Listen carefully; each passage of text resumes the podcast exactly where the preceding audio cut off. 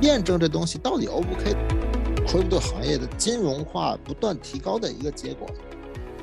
欢迎大家收听 D Light 光，本节目由零叉四九九主理，每期深度访谈全球舆论中心影响者，第一时间为您解读热点事件。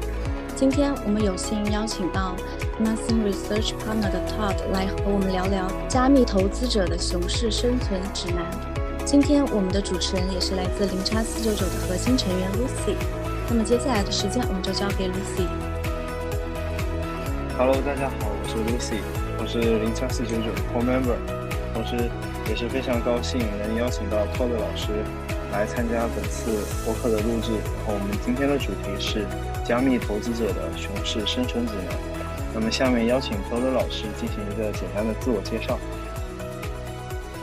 哎哈喽哈喽，大家好，非常感谢四九九的邀请啊。然后我是 Todd，那么经常在推特上的朋友们，可能有的时候会看见我 做了很多的 sheet post。正式自我介绍一下啊，我是 Nothing Research 的 partner 啊。Nothing Research 呢，其实是一个研究驱动型的一个投资机构啊。我们主要专注于 crypto 市场上的一级早期机会。那正如这个名字啊，这我们几个核心的合伙人呢，也都是研究员出身。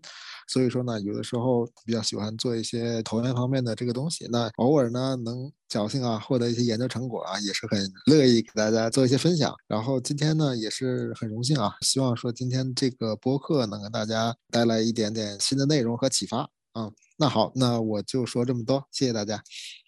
好的，感谢托德老师。那我们接下来就切入正题，因为其实最近市场上比较大的一个事件就是 FTX 这次的黑天鹅事件。它引起了加密圈整个一个流动性的危机，然后持续的在蔓延，在比如说很多的 CEX，很多都被迫的去做什么默克尔数证明，然后后面也觉得这个方法不太好，现在也在更加的跟进，还有一些 DCG 资本啊这些也出现了各种的危机。那当然，您在推特上很早就反复提示了 Luna 的风险。那么根据您现在的观察，哪些协议或平台？同样具有风险，可否给我们提个醒预警一下呢？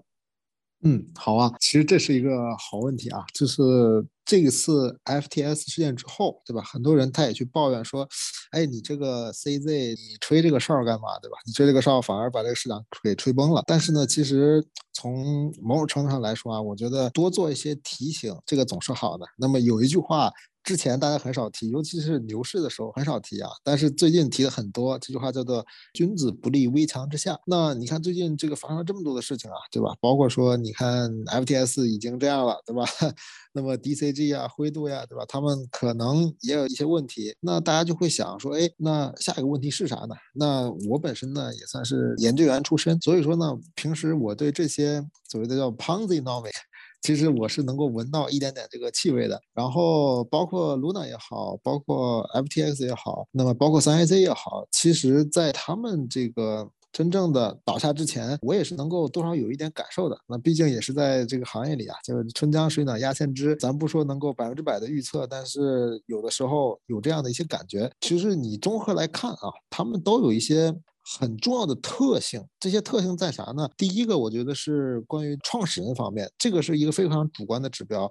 但是从独抗对吧，到苏竹，再到这三个创始人，你去看他的这个整个的性格啊，你是能够很明显的感觉到他有一种 over confidence，就他是一种超级的自信的心态，在这里去做事情。那你看行业里其他相对来说比较稳健的，比如说像 Binance 对吧？这像这个 Coinbase。你看他们的态度往往更 humble 一点，其实这里面你就能够感受到这么一点点的这个特点了。那么同时呢，它的业务逻辑也非常的重要。就是你看一个项目，它到底，尤其是大家这个都是从这个 CFI 和 DFI，大家应该都有所涉猎，对吧？其实对于 CFI 来说，他们这些。本身里边的业务就是一个黑盒，对吧？你不知道这个背后到底有啥，所以说你有的时候你去判断它的东西之后，因为它本身可能注册在比如说什么塞舌尔是吧？注册在什么泽西岛，什么注册在什么巴哈马，注册在这些地方，你根本就当地就没有什么监管可以来给你做监管的信息的披露，所以说呢，很多时候你只能靠你自己的一个判断。那你自己判断，除了创始人的性格之外，其实你去看他业务，你也多少能够感受到一些端倪。那比方说像 Luna 这个业务，大家不用我说了，对吧？给你一个年化百分之二十的稳定利息的这么一个东西，而且你又不知道利息从哪来的。那这个就已经非常可疑了，所以说很早之前我就在这个推特上一直说，我说这个露娜有问题的，对吧？包括说在 Luna 最狂热的时候啊，其实我甚至在推特上遭到了很多人的非常强烈的攻击啊，他就说你你攻击这个干嘛，对吧？那么事实证明呢，那最后这个哨子呢，反正也算是还吹的还可以。那么再到 FTS，对吧？其实 FTS 在它的结束之前，大家。也有那种感受，大家有的时候，我我推特上很很早就有人在问了，说这个 FTS 它收购了一个平台啊，就是然后那个平台会给你一个多少呢？给你一个年化百分之五的稳定币的一个利息。那你到熊市里啊，其实年化百分之五，这个已经是我觉得已经有点可疑了，对吧？那么同时呢，你还并不说明这些利润的来源来自于哪。对吧，并且无限制的给大家提供，那其实这个已经是超过了普通的借贷业务的一个量，对吧？就是你。比如你去一个 to C 的，对吧？to 这种 零售用户的这么一种理财产品，你能给这么高的年化，尤其在熊市期间，你又不说明它背后，比如说你说你是呃做量化呀，对吧？或者是干嘛，你又不说，那其实这个就已经很可疑了。那包括其实三 A C 也是一样的，只不过三 A C 它不 to C 而已，对吧？但是它也向很多机构借钱，而且它的利率也都是蛮高的，就是高于行业水平。所以说通过这个业务导向来看，你是能够感觉到一些端倪的。那么回到我们这个问题啊，就说你看现在哪些平台还有问题？那这里呢，你像这个 DCG 灰度，那这个大家讨论已经比较清楚了。那这里我就不展开了。那么还有一个平台啊，叫做 Nexo，我不知道这个啊，感觉亚洲这边用户可能用的比较少啊，但是看起来啊，欧洲那边用户是蛮多的。这个 Nexo 是怎么拼呢？叫做 N-E-X-O。那这个平台呢，是类似于是一个加密银行啊，就是。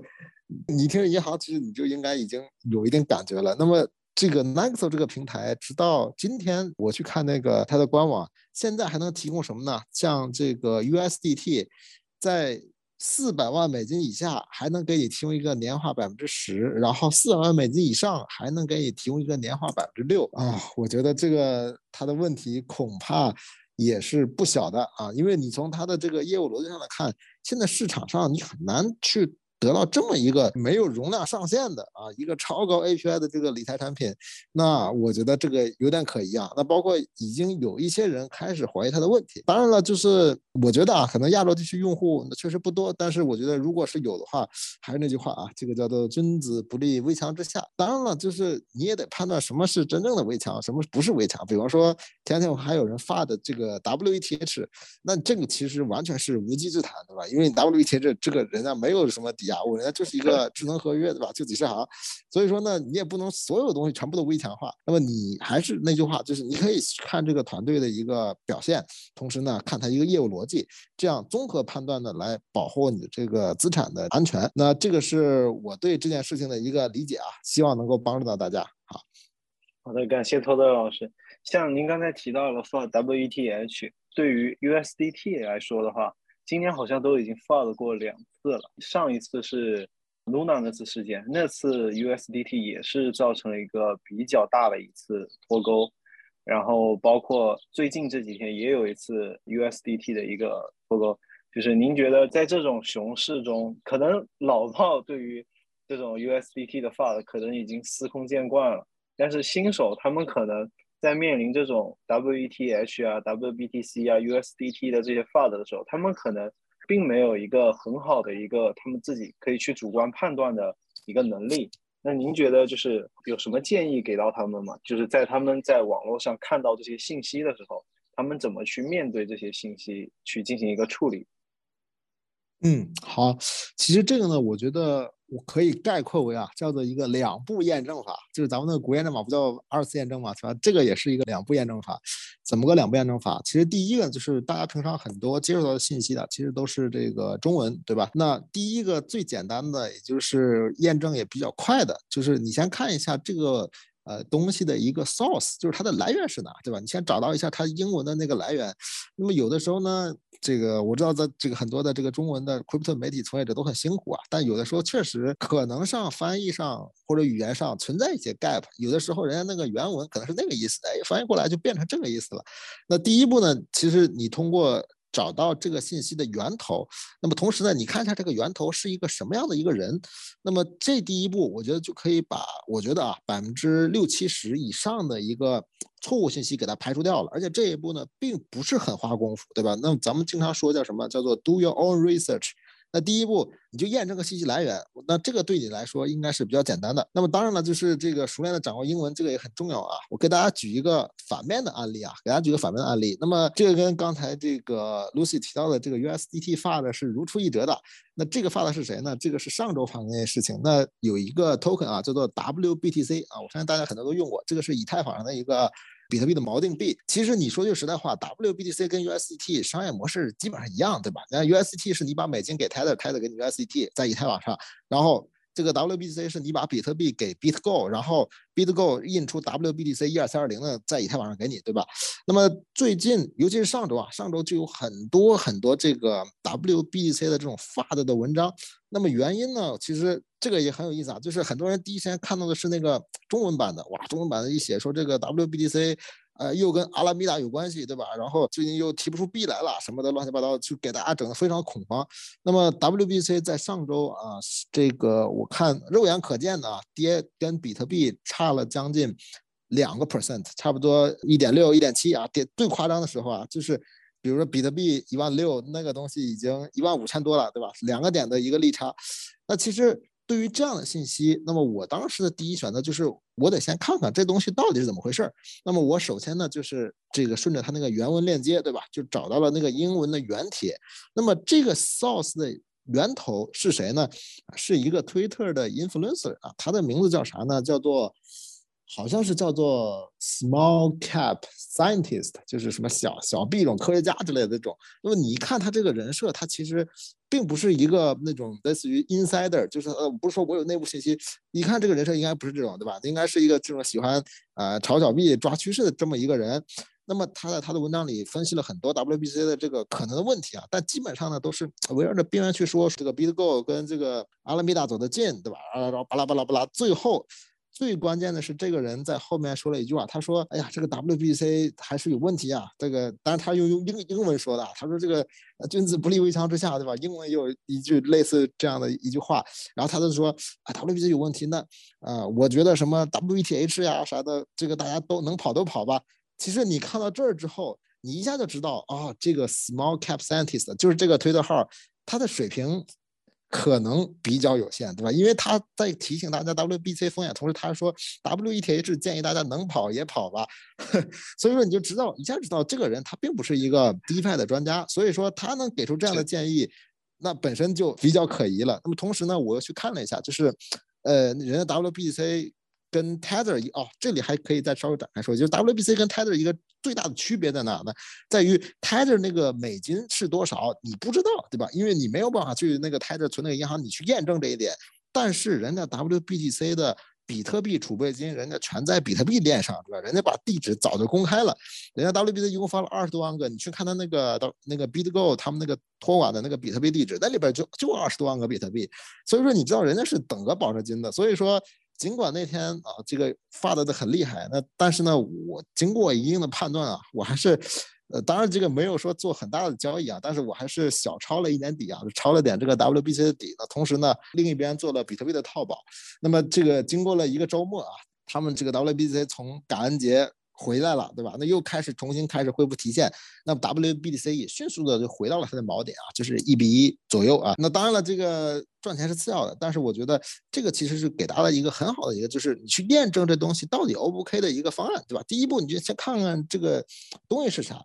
那这个是第一步验证。那么咱刚才说了两步验证法，第一步验证你去验证这个信息的源头，然后这个信息说这话的人是谁，对吧？那么第二步呢，其实是如果说你发现，哎，说这话的人是一个非常 legit 的人，对吧？他或者说是一个真的看起来很像有那种内部消息的一个人，那你就就要想了，你要用逻辑来分析这件事情到底合不合理。那咱继续说这个。Tether 这件事情，对吧？其实刚才那个 Lucy 提到，你说 Tether 这个每年都有这种东西啊，有人甚至戏称啥呢？有人戏称说，说这个 Tether 好像是内部有一个 KPI，就是 Tether 官方每年这个定期放发的，然后低价回收这个 Tether 的筹码，对吧？当然这个是个戏称啊，这个东西咱也没法验证它到底是真的假的。但是你看过去这几次发的，你原因这就在于说你不知道他到底有没有这么多钱。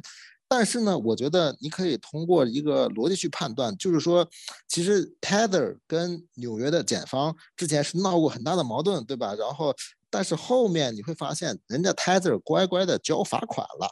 那么同时呢，Tether 人家也定期的每个季度都披露自己的财报，对吧？那里边这个之前还谣传说，哎呀，这个 Tether 里边有很多什么恒大的票据。那你看人家现在这个资产负债表是非常健康的，而且最重要的是，人家跟纽约检方已经达成和解了。那这种人他是不太会去说作奸犯科，对吧？人因为人家已经跟监管达成了妥协，那么监管对他也是有要求的，对吧？那你不像像 FTS，那基本上就不接受任何监管。你说人家在。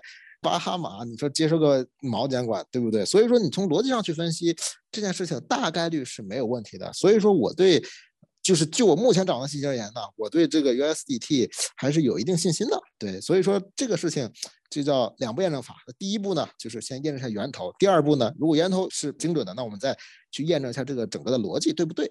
那么这个是我对这件事情的一个小小的看法啊。好的，非常感谢托德老师。然后下面一个问题是，就是以前的熊市呢，就是单个项目跑路，或者他们就是产生了暴雷，像那个门头沟事件，但是他们很少引起就是整个行业的一个系统性风险。就是为什么今年就是熊市的这个连环危机，就是感觉比以往的熊市就明显的就增多了。明白。其实这个也是个好问题啊，就是一四年，其实门头沟倒闭之后，其实带来一个超级大的熊市。其实那个时候我理解是那样，就是一四年那一波呢，就说整个市场上其实也没有啥太大的参与者，而且整个市场上的金融化程度是比较低的。其实那会儿最重要的角色其实就是矿工，对吧？矿工加交易所，其实就是很简单一个模式。你矿工其实很难报，对吧？但是在二零一七年到二零一八年的时候啊，其实这个时候整个市场上呢有了一定的这个金融化，但其实金融化程度也不高。那会儿呢，主要都是叫做场内杠杆，就是说，你看这个三幺二，大家应该有印象对吧？其实就是大家赌说这个比特币减半之后呢，我们一波上去，那很多人其实都加上了一两倍的杠杆。那么场内杠杆的是不太容易出现暴雷这种事情的，场内杠杆呢就是一个非常血腥的清算。当然了，就是这种暴雷跟血腥算谁更血腥，这不好说。但是它是你只是有一些场内杠杆。那么这一波呢，其实是我们整个 crypto 行业的金融化不断提高的一个结果。那么现在我们 crypto 行业，我觉得叫充分金融化，对吧？尤其是这个有这个 DeFi 在前面这个带头，那么你就能够感觉得到整个行业的金融化其实大幅提高的。所以说这一波呢，从场内杠杆又变成了什么呢？叫做场外杠杆。其实你可以看，就是这些所有的暴雷啊，其实这几个都是相互嵌套的，对吧？那最开始是本身 Luna 这本身它就是个骗局，对吧？那 Luna 崩盘了，其实是把三 AC 给带崩了。那么三 AC 和 Luna 带崩了，其实是把阿拉米达那边的很多的这个计划都打乱了，所以阿拉米达也崩了。那么阿拉米达崩了之后，你看这个它间接的导致了就是。这个还有三 AC 导致了这个 Genesis 它也出现了问题，那么 Genesis 出现问题，那最后 DCG 和回度，那么也现在面临危机。所以说，你看这几个人都是连起来的。那么我说句不是特别可能叫不是特别正正确的话啊，那么我们这一轮的牛市啊，就是这些场外杠杆在很大程度上帮助了这一轮牛市到达了这一轮所能到达的一个高点。那可能这一轮比特币可能本来。可能就到五万，对吧？但是因为比如说像像三 AC，对吧？他不停的跟这个 Genesis 去借借比特币，然后注 GBC，就是不停的这样搞，其实把他们搞到了六万九美金，对吧？那这个其实是有一个过热的情绪在的。那么因为这么大的这个场外的杠杆，所以导致了我们这一波，你看原来都是单点爆，对吧？现在是这个一片爆。那么其实这个就是我们整个行业金融化从零。到由一些再到很强金融化的一个呃演变过程啊，这个是我对这件事情的一个看法。好的，非常感谢托德老师的分享。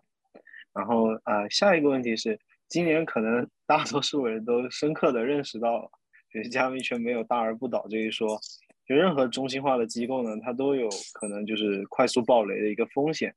就是以后这个行业将如何重建信任呢？尤其是对于这些中心化交易所来说。就他们在尝试默克尔树啊，或者是任何类型的一些去证明他们有这些储备金这种。是的，其实这个这个课题也是我最近想的比较多的一个课题，就是咱们这个行业对于这个信任其实是完全是两极分化的，对吧？其实我本人呢，我自认为啊，可能是这个偏极客一点。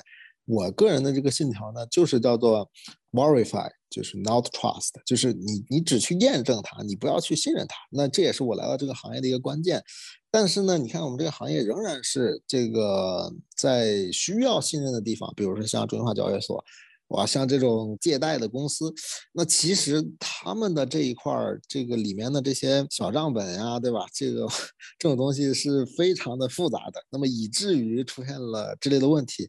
我觉得这个问题呢，基本上你作为一个 CFI 来说，我觉得是。几乎是不可解决的一个问题。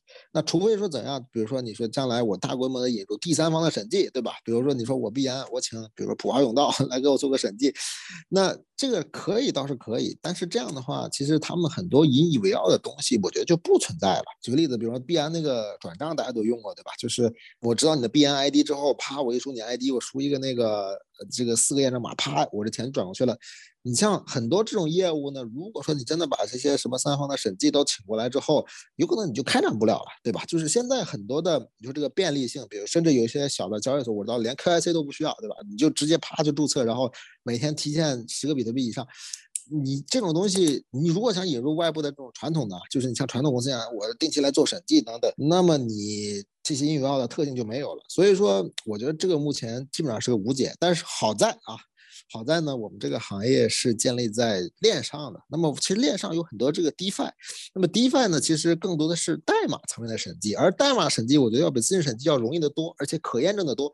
那么我其实是通过这件事情之后啊，我是更看好说链上的这些 DeFi，那么一定是它会有自己的一个啊很大很大的优势的，而且这个优势是可能是那些 CFI。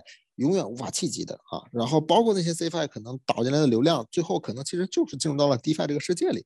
我是这么看待这个事情的，我整体的这个期望啊是寄寄托在这个 DeFi 上，不寄希望于 CFI 有任何的改良啊或者改进。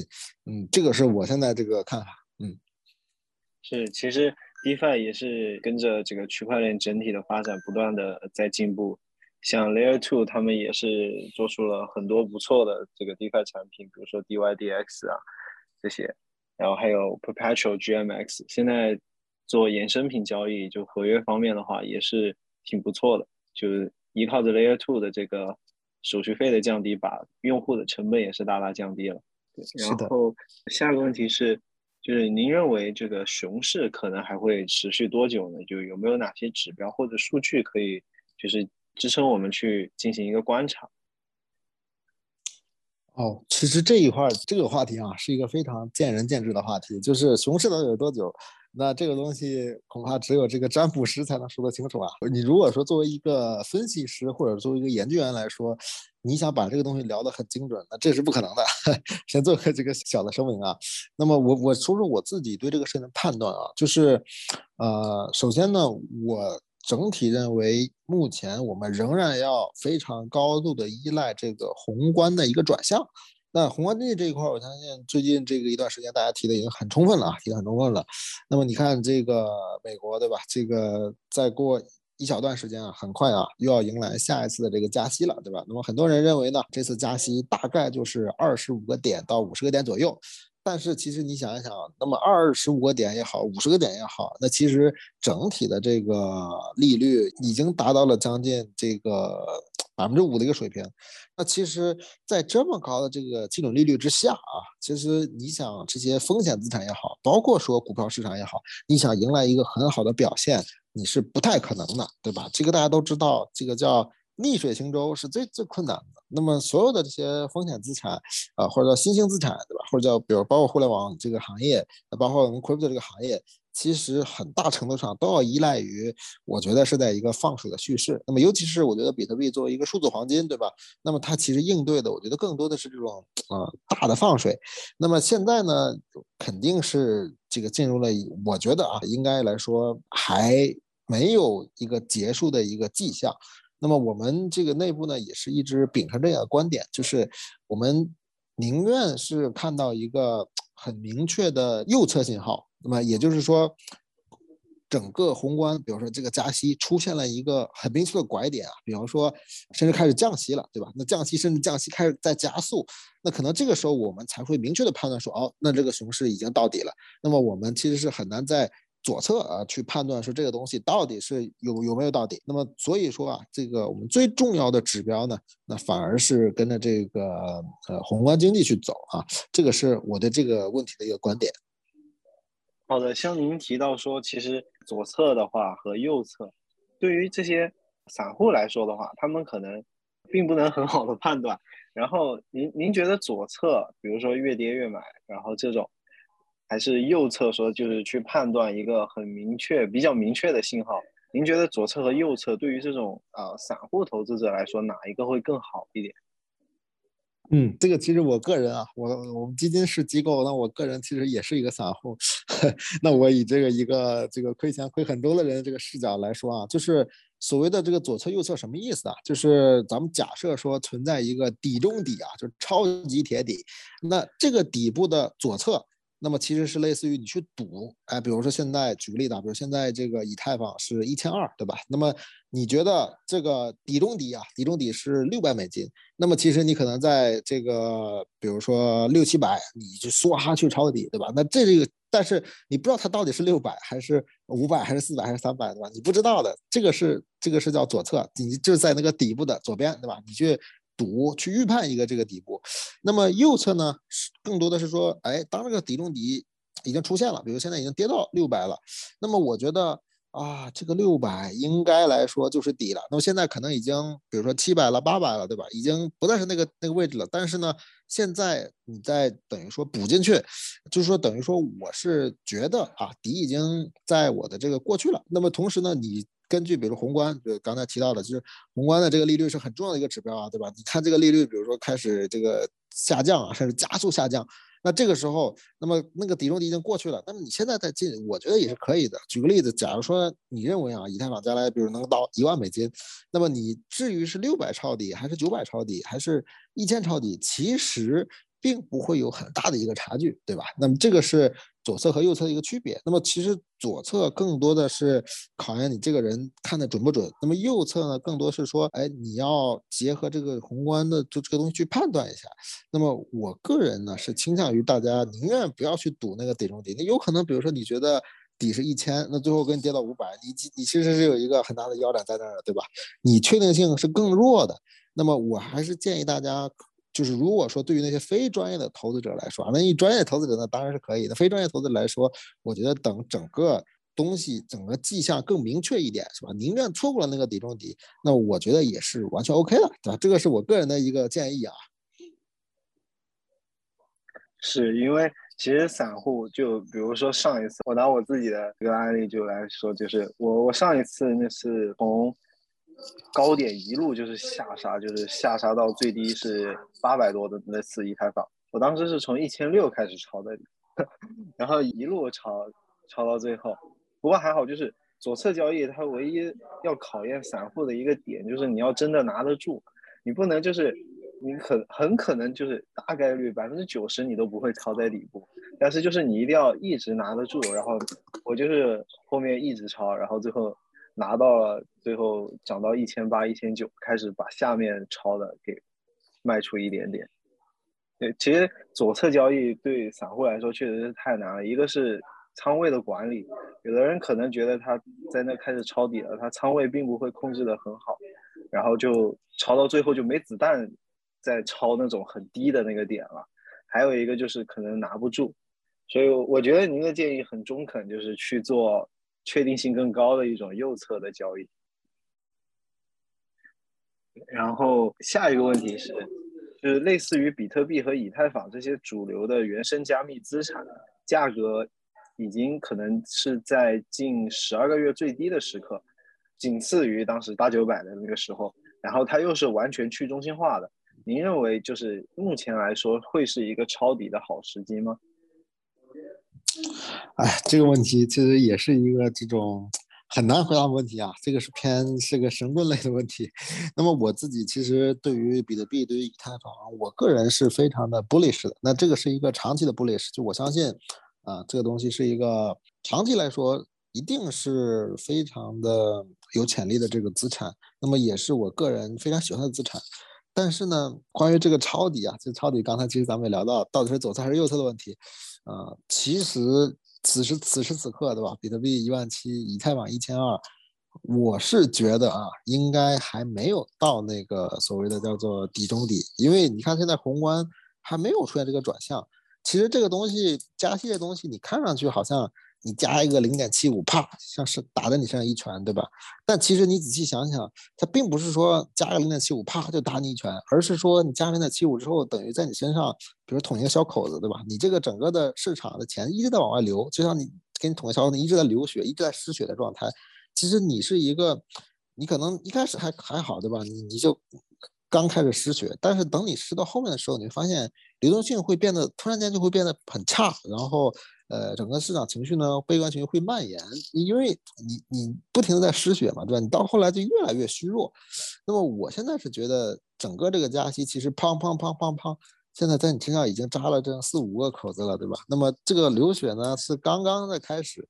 那么我个人啊，我个人因为这个也是叫只能叫非财务建议了，因为本身猜这个东西也是一个类似于偏神功类的预测。那么在这种不断失血的情况之下，我觉得那么后面流动性可能还是要逐步要被抽走。那么同时呢，你看这次这个 FTS 这个事件啊，其实真的把很多人的这个叫做 life savings 全部都给给他就是给 rug 掉了，对吧？都没有了。那很多人失去了他的这个全副身家。那你你在想让他们恢复这个对这个行业的信心，我觉得这个也是需要时间的。你不可能说哦，这个上个月他们刚倒台，我这个月信心就恢复了。你就算信心恢复了，你的资金也没有恢复，对吧？所以说在这种情况之下，如果说再进一步蔓延，比如说真的灰度没有保住，那这个东西那会是不得了。所以说我觉得现在不够明确，我个人并不喜欢在这种不明确的地方我就。比如开始一个很大的一个抄底，那么我可能会开始陆续配置一些，但是并不会是一个重仓的状态。那这个也是还是那句话，这个非财务建议啊，仅限是我个人的一个观点。好的，非常感谢托德老师的分享。聊到就是 NFT 这个行业，就是有一些这些蓝筹 NFT 啊，它那个地板价，就我前段时间在推特上也看到一个图，也是如果按美金去比较的话，也是跌了非常非常的多。然后。目前就是它处于一个单价很高，而且不能去产生持有收益，让人对这个 NFT 的这个投资抱有一定的怀疑态度。您您是怎么看待这个问题的呢？OK，这个也是一个很好的问题啊。然后，我个人其实对于 NFT，我稍微有一点 skeptical，就是怀疑论主义。因为个人是这样看待这个事情的。比方说，咱就以这个 BAYC 为例啊。那 BAYC 作为我们这个整个 NFT 行业最大的蓝筹，那它其实其中有一个很里程碑的事件是什么呢？是当时那个这个 NBA 那个球星啊，库里，那那人家这个 follower 是非常多的，对吧？那库里把自己的头像。都换成了一个 B A Y C，那这个其实一下子啪，整个行业能量就引爆了。但是呢，你如果转念一想啊，就如果说这个 N F T 这个行业没有进入了一些停滞期，因为你看大家很多人的这个头像都换来换去的，对吧？就是你有可能再过一段时间，对吧？库里可能就哎呀，我觉得这个看腻了，我再换一个别的，这个也是很有可能的一件事情，对吧？因为你的新鲜感是不可能长期维系的。而 NFT 它最大的一个冲击力，其实就在于那张图片。嗯，当然就是这个是现阶段这个行业啊，就并不是说以后你一定就就完蛋了。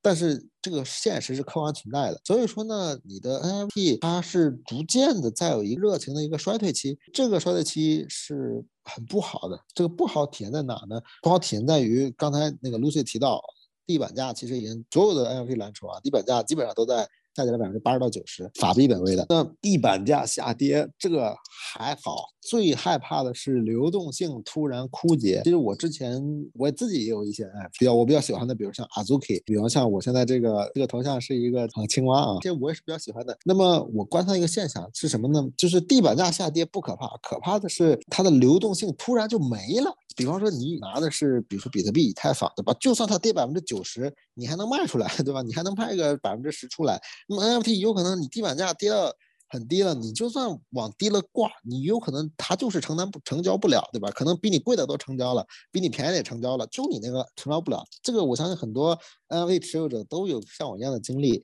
那这个是你如果说很在意这个 NFT 背后的这个。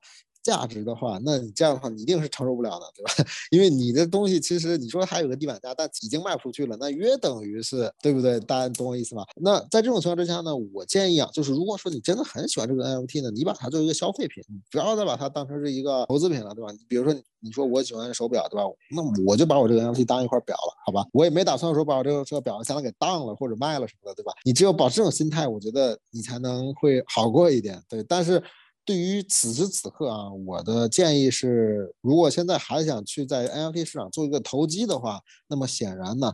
不是一个好时候，但如果是你真心喜欢，那你就拿着当消费了，这个也没有什么不好的。那我现在对于这个东西其实就是这样一个心态，就是我已经不追求说这东西能回本了。我去我去那个 Nance 上看我那个账号，我天，我的我那个净亏了，不说了，亏麻了，这那没办法，就当消费了。这个是我对 NFT 市场的一个亏了很多钱的人的一个看法啊。是 NFT 市场现在确实处于一个已经算非常久的一个熊市了，就一直没有一个像是一个反弹发生。然后也是因为很多 NFT 它的一个持有者，他并没有像之前的牛市的那段时间，就每个篮球项目它都疯狂的在风投啊、各种活动啊做起来，持有者实际上是有蛮多的这种类似于空投的这种被动收入的。但现在就是一个很熊市、很低迷的一个状态，所以。很多的 holder 他都不太能拿得住了，也是导致这个地板一直往下跌。下一个问题是，就是您认为怎么去找一些就是这种风险相对较低、值得长期期待的加密资产项目？就是您有什么推荐吗？嗯，好啊，这个问题是这样看，就是叫做授人以鱼，不是授人以渔啊。就是与其告诉大家怎么去找这些这些东西，那不如我直接给大家提供这个财务秒好了。我们本身是个一级的机构啊，那我们最近在做一件事情，叫什么呢？叫做用一级的方法看二级，因为现在其实一级的市场。并不是那么的好，比如说像你说 Aptos 对吧？之前融了很多钱，我那个估值送过来的时候已经很高了，对吧？你去投它，你看锁几年，其实没有任何意思。那所以说我们也在看一些二级的机会，就是我们用一级的这个标准去判断二级。其实我们筛选了一大圈之后，发现现在可能最好的一个标的。不是别人啊，远在天边近在眼前啊，其实就是以太坊。那么以太坊呢，我对刚才其实我说了，我对比特币、以太坊是非常的 bullish，尤其是以太坊啊。以太坊其实有两个东西，我觉得大家是比较低估的。比方第一个呢是这个 EIP 幺五九啊，不知道大家有没有关注啊？EIP 幺五九就是燃烧以太这个这个 EIP 协议啊，就是从以太坊转 POS 那天到今天为止，你会发现以太坊其实是净通缩的。什么意思？就是以太坊转 POS 之后，它不每天不是还是在挖矿吗？对吧？但那些矿已经全部被 EIP 幺五九的这个燃烧给燃烧掉了，并且现在整个以太坊到现在为止，我昨天看了一下那个叫做 Ultra Sound Money 啊，整个以太坊现在一共燃烧了一千六百多个以太坊。啥意思？就是从以太坊转 POS 到今天，以太坊网络养活了将近五十万个节点啊，给五十万个节点开工资，那么整个以太坊居然还通缩了。这个是 EIP 幺五九是这样，但是 EIP 幺五九呢？他在这个牛市的末末期上了，对吧？那么牛市末期那个时候，知道这个 G V 已经下来了。其实这个东西远远没发挥它那个实力，大家以为啊，也也就这样，对吧？但是刚才你听我说这个，感觉不错，好像也就这样。但是，一旦到了牛市，这个 EIP 也会非常的恐怖，因为因为这个牛市的概率大家都经历过。第二就是 POS，那我对 POS 也是非常的这个看好，因为 POS 它提供了一个什么呢？就是你完全环保的，符合这个西方的这个叫做政治正确的啊。过去这个比特币很耗电，不环保，遭到很多环保人士的批评的啊。转 POS 之后完全环保了。那么最重要的是，以太坊的 POS 其实提供了一个无风险的一个收益率，包括我一开始提到的，比如说这个 FTS 的那个百分之五的一个收益率，比如说这个 Nexon 它提供这个百分之六七的这个收益率，那些全部都是高风险收益率，对吧？高风险收益率它给你五六，但是你要知道，以太坊的 Staking 现在能给你年化百分之七，而且就要注意，这个是无风险的，因为这是以太坊网络直接增发给你的，对吧？这个东西呢，你现在看好像。还行，比较性感，但是我觉得这个到牛市的时候，它会更加性感，因为 GV 现在只有二三十，那么到牛市的时候，这个轻松就二三百 GV，对吧？这大家都知道的。那到时候你的这个以太坊 staking APR 可能会到。比方说，举个例子啊，年化百分之二三十，那这个都是轻轻松松的。那么同时呢，你要知道，你你现在想当以太坊的 POS 间，你还你还不是想当要要就能当的，你要排队的。等你到牛市的时候，你再排队再进以太坊网络，哇，那就晚太多了。那么这两个东西呢，其实都是在这一轮牛市尾巴上上的。其实这两个东西。都远远被低估。那包括说，你看这 Layer Two 也正在成熟，对吧？包括 OP 也好，对吧？RB 也好，包括这个要上的这个 ZK 也好，都在日渐成熟。那么你就知道，以太坊这个生态后面这个基本面其实是迎来一个实际的改善啊。那么这一点只可惜它现在是一个熊市，大家对它挖掘的还不够。所以说呢，你我们如果说用这个一级的思路去看二级啊，那以太坊其实是我们筛选下来二级市场上确定性很高的一个非常。被低估标的，那当然了，我不是说一千两百刀被低估啊，我只是说以太坊这个基本面现在属于是被低估的状态。那么具体是多少钱抄底？那么刚才已经聊了很多了，这里就不再展开了。但是我觉得啊，就综合看下来，比特币、以太坊，尤其是以太坊，它拥有一个非常高的一个性价比。过去呢是一个这个比特币的 maxi 啊，现在其实是比特币、以太坊的这个双 maxi 啊。欢迎大家关注这个以太坊，嗯。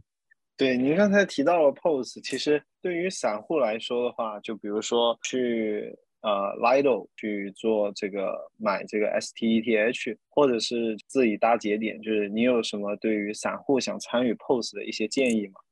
这个也是个好问题啊！先声明啊，我这不是一个发的啊，Lido 这个模式。我说句难听的，也是一个银行模式。我想这个大家都已经很清楚了。只有银行才会给你存折，是吧？你去存他那一个以太坊，他给你一个 STETH，你会发现这 S E T H 它就是个存折，对不对？你自己其实并没有你以太坊那个私钥。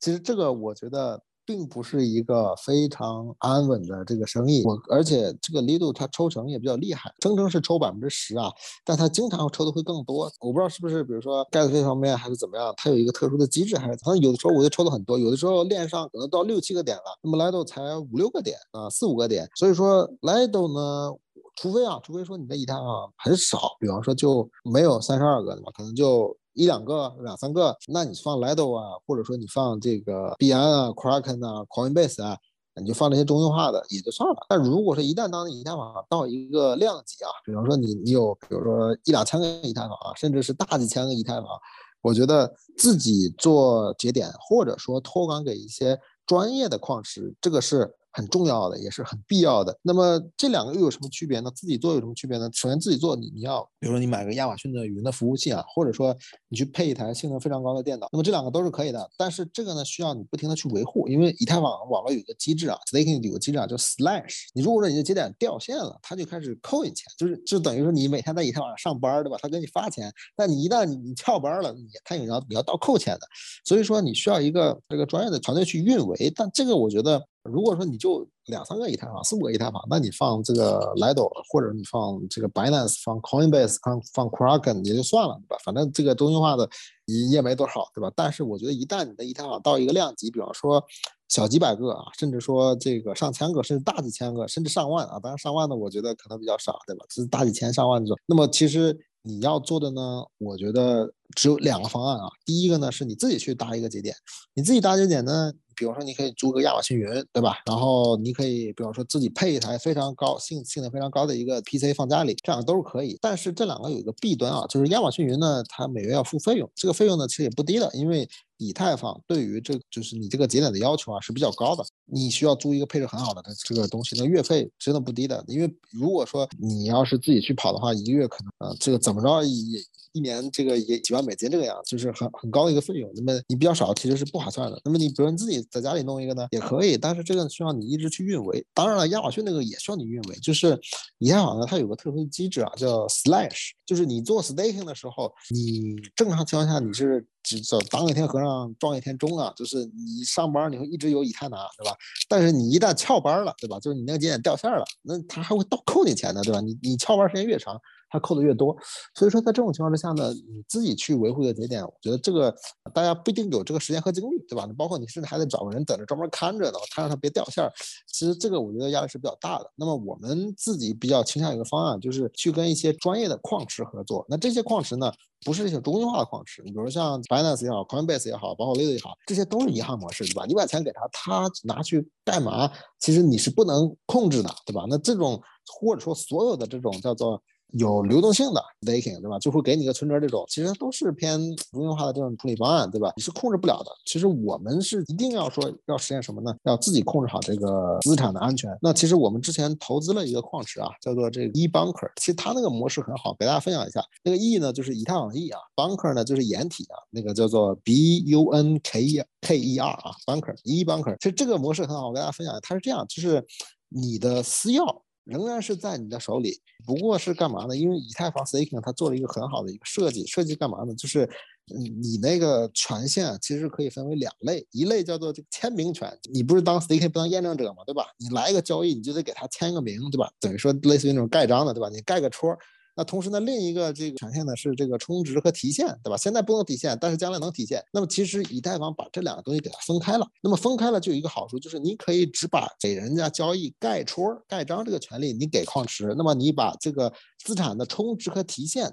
这两个东西你放在自己手里，那等于说你仍然拥有着你这个资产的一个私钥权，就是这个转移权，对吧？只不过就是你把这个去链上验证的这个东西授权给了一个矿池，那这样的话，我们是完全不需要信任这个矿池的。就你这矿池，你爱干嘛干嘛，我我可以不需要信任你，对吧？因为私钥仍然在我们手里，就是存款以及未来提款的私钥仍然在我们手里，你只不过是帮我线上做个验证。那么它这个矿石其实前端不收你钱，不会跟你要，比如说月费啊啥的，它就是说你这个。赚了多少 gas，它这 gas 再抽百分之二十五，那这个跟当年那个比特币的那些台都不一样，比特币那些。区块奖励也抽你，然后 gas 也抽你，对吧？那它这个一般的这个矿池，它只抽 gas，然后不抽你的那个共识层的一个收益。所以说，我觉得这个是一个非常好的模型啊。而且最关键的是私钥在自己手里，同时呢，他们出团队，他们去，比如说帮你运维啊，就帮你监控这些节点呀，怎么掉线了立刻帮你重连呀，对吧？那同时还不收你这个任何基础费用。其实这种我是非常看好的。然后我也觉得这种矿池将来其实会走向一个很高的一个程度啊。然后那么当然了，这个。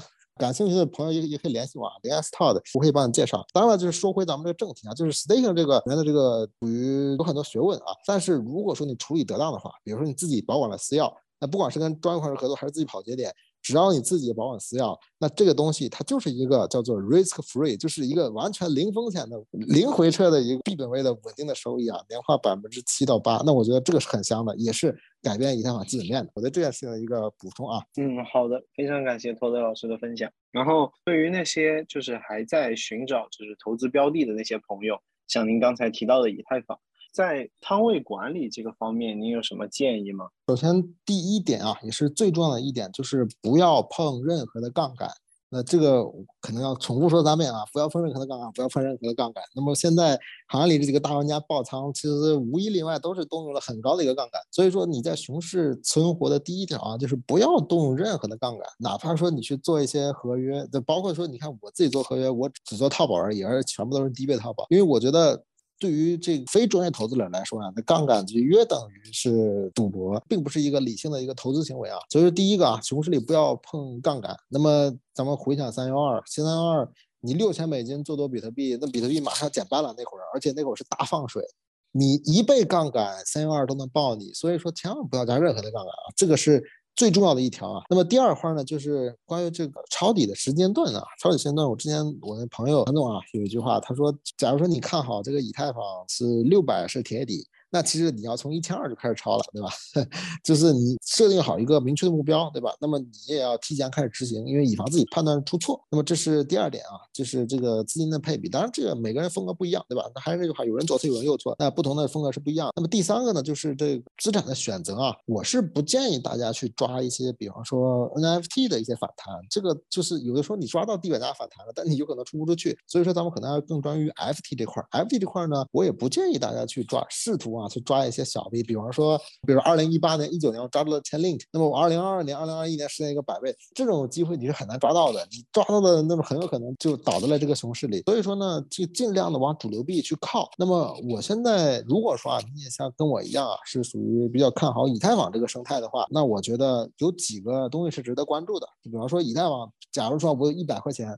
我可能八十块钱会花在以太坊上，对吧？然后当比特币除外啊，比特币不在咱们讨论这个范围之内啊。比特币肯定是要配置的啊，比特币是我这个行业真正的 money 啊。咱们除以太坊，假如说我一百块钱，我可能八十块钱会配配置在以太坊上，那么另外二十呢，我会干嘛呢？我会寻找一些以太坊上一些核心的一些协议，比方说 Uniswap，比方说 DYDX，对吧？这两个是交易类的，那么一个呢是现货，一个是衍生品。那么同时呢，我还看好 staking，那么可能。像这个 Lido，或者说未来有其他的这种项目，那它可能是有机会的，对吧？那 staking 其实也是新以太坊的一个重要的一个概念。那么 layer two 对吧？比如像 OP 对吧？那可能这几个我可能各配置五块啊。这这个是我举个例子啊。如果你看好以太坊的话，当然了，我核心的建议就是大家的核心资产配置，如果说你没有那个能力，我不建议去抓这种小币，因为你也抓不到，对吧？那么你反而这些主流币种啊，是一个稳稳的幸福啊。然后这是以太坊系列的。那么如果说你是看好比特币系列的，我觉得有两个可以值得关注的啊。第一个是比特币本身啊。那如果说我有一百块钱要投到比特币，我可能九十块钱会放到比特币上。那么还有一个十块钱我会放在哪儿呢？我可能放在莱特币上，因为莱特币快要减半了。上一轮这个二零二零年的牛市，其实那会儿就是莱特币先减半，然后是比特币减半。所以说莱特币可能也有一些机会啊。就是如果说你看好比特币这个生态这个系列的，那我觉得这两个是值得关注的。当然了，还是那句话，这个是所有都是叫做 NFA 啊，叫做非财务建议啊，这只是我个人的这个偏好啊，这个跟个人偏好也有关系啊。那好，那我就说这么多。好的，非常感谢。然后呃，下一个问题，其实这个问题您之前在提到过，DCG、灰度还有 Genesis 这些，他们最近似乎都有这种不对的风向，就是您如何看待他们这背后的故事？还有您觉得他们会？可能会走向什么样的结局？那这一块呢，其实市面上最近也有很多的分析啊。那么我我也说说我我最看好的一个方向。先说这事儿是咋回事儿。我目前来看呢，应该来说是整个大家应该首先知道啊，DCD 是个大的集团。那么很长一段时间呢，也被誉为我们行业内的宇宙庄，就是等于说是一个超大的庄啊。当然这个也是大家的一个这个戏称啊，宇宙庄。那么它旗下有两个公司啊，一个是灰度，然后一个是这个 Genesis。那 Genesis 呢，其实它是首先你要知道，你作为一个嘈杂型的宇宙庄，你首先得有钱，对吧？那么你这个钱你要融呢，你要通过什么来融呢？那目前看它是通过 Genesis 去融的。那么 Genesis 本身它有一个很好的一个品，那么它跟比方说跟那个 Gemini 对吧？那个交易所，跟跟交易所直接合作，或者说跟一些这个比较有钱的 LP 合作。那不管怎么样，它把这钱融到了。那么融到了，你这个 Genesis 作为一个银行模式啊，你就要把这钱往外放。它放给谁了呢？其实那现在大家看啊，放给了三 AC 对吧？放给了 BlockFi，以及啊有可能放给了像这个阿拉米达对吧？那那么最后你会发现这三个现在全部都爆了。那其实这个是不太好的。那么另外还有一点不好的在哪儿呢？在于这个三 AC，其实三 AC 他干了一个事情啊，因为大家都知道三 AC 是一个他创始人是套利出身，所以他对套利非常敏感。他当时三 AC 创始人他发了一个问题，他说你这个 GBDC 啊，就是这个灰度发行的这个这个叫做比特币信托啊。它的这个二上的价格比比特币要高的，要有溢价的，所以说他就想，他说我把比特币存给灰度啊，我去拿到这个 GBC，当然是他需要锁定六个月啊，六个月之后我一打，我不是套利了吗？对吧？所以说他跟这个 j a n s 借了大量的比特币，然后呃又换成了这个 GBC，那么后来呢，他又干嘛？他又把这个 GBC 又质押回来给这个 Genesis，又跟他借了 U 出来。你仔细品一品这件事情背后啊，这件事情等于说啥呢？三 VC 等于说，你看他一开始存钱借比特币，比特币还 GBC，GBC 又存钱又借又借 U 出来。你看原理它等于这个钱没变，但是自己呢就多了一个 GBC 这么大的一个敞口。那本来他以为这是个正溢价，可以轻松的套利，最后发现哎 GBC 赎不了，并且呢有了一个 discount 变成负溢价了。那其实这里面就产生一个巨大的亏空。其实这件事情错在哪儿呢？就猜错在 Genesis 不应该接受 GBC 作为这个抵押物，对吧？因为这东西流动性太差了。但是你会发现，因为 DCG 是他们共同的老板，所以说老板说你要支持，那你不得不支持。所以说在这种情况下，整个 DCG 集团那么有了大量的这个 GBC，当然就是 DCG 集团自己也在做这个事情，对吧？就是跟 Genesis 借钱，因为 Genesis 融了那么多钱，你干嘛呢？你要不借给母公司吧，对吧？然后母公司又又在不停在这倒这个比特币和 GBC 这个循环，但唯一的问题就是 GBC 提表现。那其实造成了现在这个悲惨的局面啊。那目前来看，这个也是大家的这个公认的一个看法。那这一次呢，基本上可以认为 DCG 是把这个 Genesis 要丢车保帅了，对吧？就是把 Genesis 给牺牲掉。那么 Genesis 要走这个破产流程，但是要保住这个灰度和 GBC。那如果说灰度顺利的保住了，对吧？并且呢，他也要遵守一定的法律啊，就因为它是个信托基金，它不可能第一给你开放提现，对吧？第二，它不可能是说你直接把暴力心脏砸了。这个也是不行的，因为这个是不符合法律要求的，对吧？毕竟人家是一个是在这个美国的金融市场做的这个这个东西，所以说在这种情况下，灰度呢现在看大概率是保住了，就大概率是保住了，就是灰度那些这个一百来万个比特币是不会突然间砸向市场的。那么就算要砸，可能现在也没有这个迹象，所以这块呢，大家可以稍微安心一点。但是只是可惜呢，这一波那么 Genesis 其实就被这个献祭掉了。那么这个其实我觉得跟 FTS 是一样的问题。FTS 问题是干嘛呢？就是 Sam 印了很多 FTT，印了很多 Solana，跟 FTS 跟这个 FTS 这个交易所去借钱，把把 U 给借走了。那么这个情况也是一样，就是他们这个弄了很多 GBDC 跟 Genesis 借钱，把 Genesis 的 U 给借走了。你会发现这两个东西是一样的，就是接受了两个流动性很差的东西作为抵押物。但是呢，这两个东西按理说是不应该作为抵押物的。但是没办法，Sam 是 FTS 和阿拉米达共同的老板，所以 FTT 就可以从 FTS 借钱。那么 Barry 是灰度和 Genesis 共同的老板，所以 GBDC 就可以从 Genesis 借钱。你看最后。钱就是说，老板强推，你可以借，那么就就借走了。所以这件事情呢，非常遗憾。那么咱们行业里这个 CFI 呢，其实操作可以叫做非常的不规范的，或者说这个老板主观意愿实在是太强了，是吧？通过职权打破了风控，最后造成了这样的局面。那这个其实是一个很遗憾的局面啊。对，这个是我对这件事情的看法。是的，感谢托德老师的分享。然后关于今天的主题，就是您这边还有什么想和我们观众进行一个分享的吗？今天呢，也给大家这个分析了很多啊，这个其实很多呢，其实都是属于我这个。